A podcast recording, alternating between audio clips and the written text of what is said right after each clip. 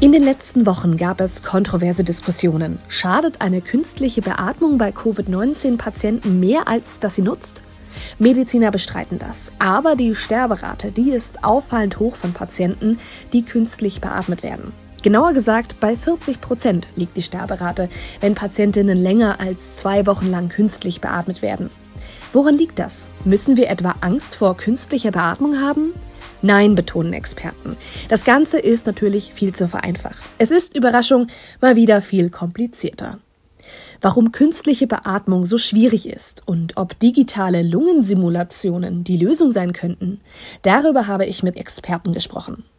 Mit dem Präsidenten der Deutschen Gesellschaft für Pneumologie und Beatmungsmedizin, Michael Pfeiffer. Also deswegen ist Beatmung per se lebensrettend und das müssen wir vermitteln. Der hat mit der Gesellschaft für Pneumologie und Beatmungsmedizin ein Positionspapier veröffentlicht mit der deutlichen Botschaft, künstliche Beatmung rettet immer noch Leben. Um diese Beatmung noch zu verbessern, schonender zu machen, da kommt ein aktuelles Forschungsprojekt an der Technischen Universität München ins Spiel. Dort haben Forscherinnen ein digitales Modell der Lunge entwickelt, um besser künstlich beatmen zu können. Und damit zurück zu einer neuen Folge Pioniergeist. Und mein Name ist Valerie Nowak. Na, man muss ja schon etwas differenzierter sehen. Äh, diese 40 Prozent bezogen sich auf künstliche oder invasive Beatmung, wie wir das nennen, bei Patienten, die eine schwere Lungenschädigung haben. Also wir haben natürlich aus anderen Gründen Patienten über Wochen beatmet, wo die Sterberate deutlich niedriger liegt. Also es hängt immer davon ab, was der Grund der Beatmung ist. Und wenn wir jetzt wieder zu Covid zurückkommen, da haben wir natürlich schon eine schwere Lungenschädigung, wobei wir inzwischen wissen, dass das Krankheitsbild auch deutlich komplexer ist als jetzt in Anführungszeichen nur eine einfache Pneumonie, sondern da vielen, spielen ja viele Faktoren eine Rolle. Tatsächlich waren die Daten, die wir aus insbesondere USA bekommen haben, dort wurde ja auch diese Diskussion nochmal durch einige, äh, durch einige Videos, die im Netz dann kursierten, angeheizt, war die Sterberate wirklich sehr hoch mit dann angegebenen Daten von 80 bis 90 Prozent. Das war aber nicht Folge jetzt primär der invasiven Beatmung, sondern es war Folge der Schwere der Erkrankung und dass viele dieser Patienten in chaotischen Zuständen in die Klinik kamen und dann notfallmäßig intubiert werden mussten und deswegen natürlich dann auch in so einer Situation eine stabilisierende Maßnahme, wie man das unter Ruhebedingungen durchführen kann, nicht möglich war. Man muss sich vorstellen, in USA wurden ja teilweise Patienten, zwei Patienten mit einem Beatmungsgerät beatmet. Das heißt, eine differenzierte Beatmungstherapie war in dieser Situation gar nicht möglich. Gott sei Dank hatten wir diese Erlebnisse in Deutschland nicht. Hier haben wir ein sehr gut und ausgebautes Intensivgesundheitssystem, sodass wir diese chaotischen Zustände nicht erleben mussten. Wir hatten immer genügend Kapazitäten. In Deutschland kamen die Patienten auch viel früher noch in einem Zustand, wo sie bei weitem nicht so schwer krank waren. Und dann konnte man unter kontrollierten Bedingungen diese Patienten wirklich versorgen. Kann Beatmung schädigen? Ja, das kann sie. Wenn wir als gesunde Menschen spontan atmen, dann bauen wir in unserer Lunge einen Unterdruck auf und mit diesem Unterdruck ziehen wir die Luft nach innen. Bei der mechanischen Beatmung ist das umgekehrt. Jetzt wird die Luft über eine Maschine von außen mit einem positiven Druck in die Lunge hineingepresst. Das ist der Körper natürlich so gar nicht gewohnt. Und dann kann es zu einem sogenannten mechanischen Stress kommen.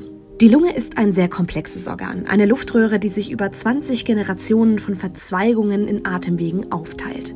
Bei Erwachsenen kommt da ganz schön was zusammen. Das endet bei etwa 500 Millionen Luftbläschen, den sogenannten Alveolen.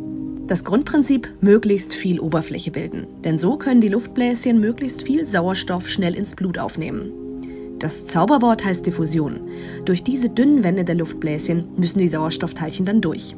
Und aus dem Blut diffundiert das angesammelte CO2 zurück und das atmen wir wieder aus.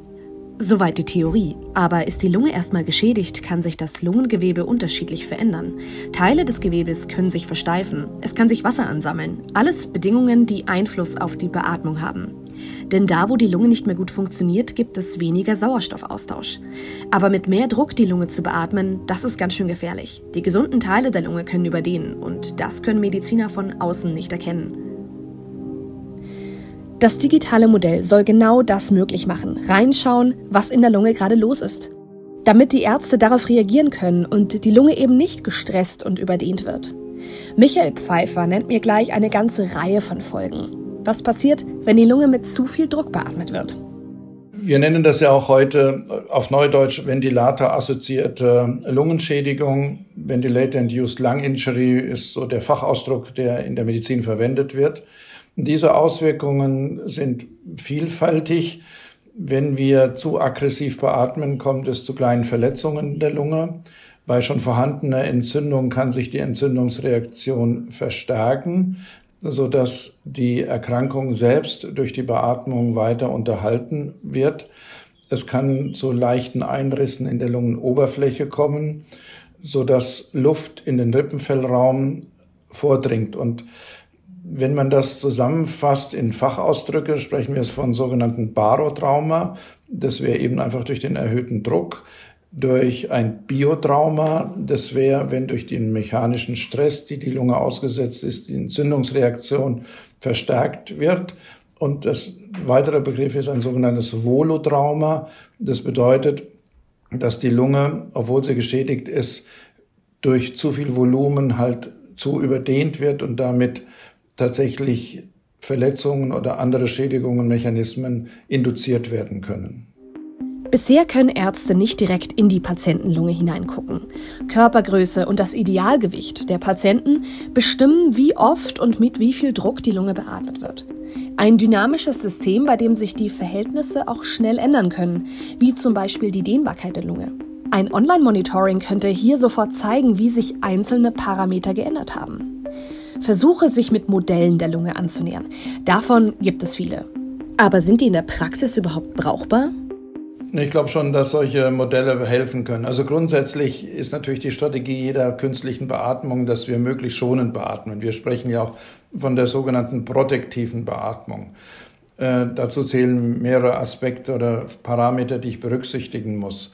Und wie Sie sagen, ist das Ganze schon sehr komplex. Deswegen würde uns jede Hilfe auch über eine softwaregesteuerte Expertensystem für den einzelnen Patienten, der die Parameter des einzelnen Patienten erfasst, schon zusätzliche Hilfe geben. Natürlich wissen wir aus anderen solchen Modellen, die ja schon seit vielen Jahren in verschiedener Art und Weise, teilweise auch integriert in die Beatmungsmaschine erprobt werden, dass nicht alle Aspekte abgedeckt werden können. Letztlich ist natürlich der Organismus jetzt nicht nur Lunge, sondern das ist ja mehr. Wir müssen ja auch die ganzen anderen Organsysteme mit berücksichtigen.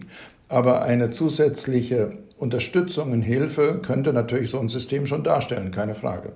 Die Frage, ob ein, ein solches System praktisch selbstständig die Beatmung durchführen kann, ist bisher nicht gelungen, weil all die Systeme, die das versucht haben, reagieren doch zu langsam auch auf andere Aspekte, sodass der Faktor Mensch immer noch notwendig ist, um das zu überwachen und auch entsprechend anzupassen.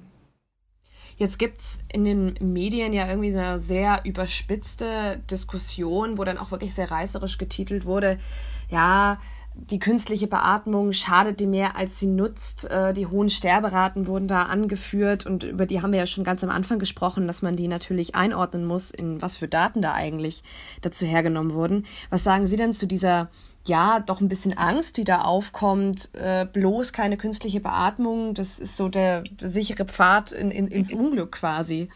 Also wir haben das sehr bedauert und eine der Motivationen, dieses Positionspapier zu sch schreiben, war ja auch genau diese Diskussion, weil sie sehr vereinfacht einen komplexen Zusammenhang darstellt. Also ich habe das immer versucht, als das anfing, waren auch mehrere große Fernsehsender bei mir am Telefon und da konnte ich Gott sei Dank bei den meisten äh, doch durch ein Gespräch zeigen, dass es deutlich differenzierter ist. Und wenn man jetzt meldet, Beatmung schadet und das ging ja so weit, man stirbt an der Beatmung, äh, dann würde man eine große Verunsicherung äh, doch in die Bevölkerung noch stärker tragen und wir müssen eins sagen, es gibt Patienten, wenn ich die nicht beatmen würde, würden sie halt in der Situation sterben, also unabhängig von der Beatmung.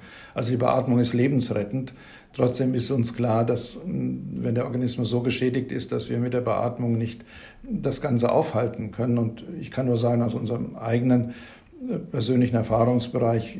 Wir haben 80 Prozent unserer Patienten wieder von der Beatmung befreien können und sie extubieren können und die jetzt wieder auf einem guten Weg sind. Also deswegen ist Beatmung per se lebensrettend und das müssen wir vermitteln. Das waren im Interview Professor Michael Pfeiffer von der Deutschen Gesellschaft für Pneumologie und Beatmungsmedizin. Das war eine Folge Pioniergeist. Ich bin Valerie Nowak. Wir hören uns nächsten Monat. Bis dann. Macht's gut. Ciao.